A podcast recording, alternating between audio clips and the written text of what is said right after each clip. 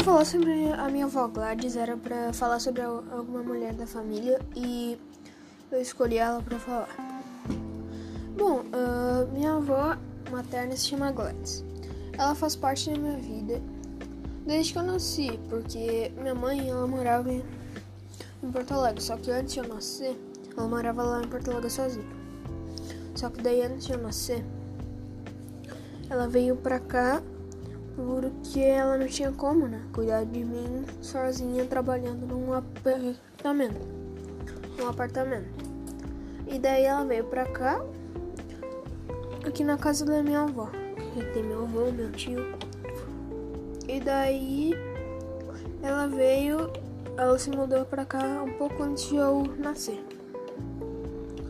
Ela é filha mais velha de cinco irmãos e sempre lutou pra, pra ver a família unida mas com mesmo com todas as brigas que aconteceram, porque algumas brigas acontecem e ela foi professora a maior parte do tempo de alfabetização e foi até diretora de escola.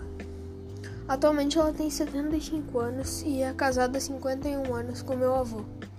Os dois tiveram três filhos: Alessandro, que é minha mãe, Gabriela, que é minha tia, e Felipe, que é meu tio. Somos somente dois netos, eu e o Thomas, que é meu primo mais velho, que tem hoje 20 anos. Minha avó é a pessoa mais forte da família, ela que resolve os problemas que aparecem, sempre cheia de disposição. Sempre mantém organizado e agora e adora fazer roupas de bebê para doar ao Hospital de Caridade de Canela. Essa atividade começou quando teve câncer na bexiga, antes de eu nascer.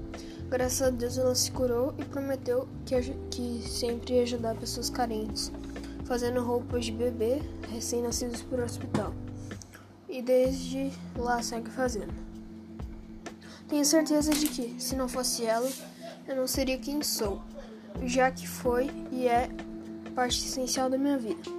Me ensina coisas importantes, como fazer o bem e ser uma pessoa melhor a cada dia. Amo demais a minha avó Gladys.